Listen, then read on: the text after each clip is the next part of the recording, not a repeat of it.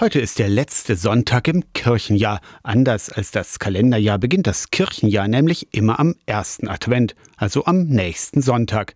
Heute ist Totensonntag oder Ewigkeitssonntag. Auch für PfarrerInnen ein besonderer Sonntag. Man geht an die Gräber und dieses Gedenken verbindet uns ja mit den Generationen davor. Wir gedenken der Verstorbenen des zurückliegenden Kirchenjahres. In den Gottesdiensten werden für Verstorbene Kerzen oft entzündet, sodass es auch ein Sinnbild wird der Wärme und des Lichtes, was wir in der Ewigkeit erhoffen, die Gott uns schenkt, als sein Friedensreich, auf das wir hoffen, das wir erwarten und deswegen auch Ewigkeitssonntag. Der Sonntag lebt für mich von dieser Mischung aus Zurückblicken und nach vorne schauen, weil nur Zurückblicken, das hinterlässt einen nur deprimiert. Und damit auch auf die Hoffnung hinlebt, dass wir als Christinnen und Christen auf das ewige Leben hoffen dürfen. Totensonntag oder Ewigkeitssonntag ist also mehr als ein Tag des Gedenkens und Erinnerns. In evangelischen Gottesdiensten werden heute die Namen der im vergangenen Jahr Verstorbenen vorgelesen. Für jeden von ihnen wird eine Kerze entzündet. Pfarrerinnen haben die Hinterbliebenen eingeladen. Manchmal werden auch die Verstorbenen genannt, die nicht kirchlich beerdigt worden sind. Die Hoffnung, dass der Tod eben nicht das Ende ist, sondern dass noch irgendetwas kommt,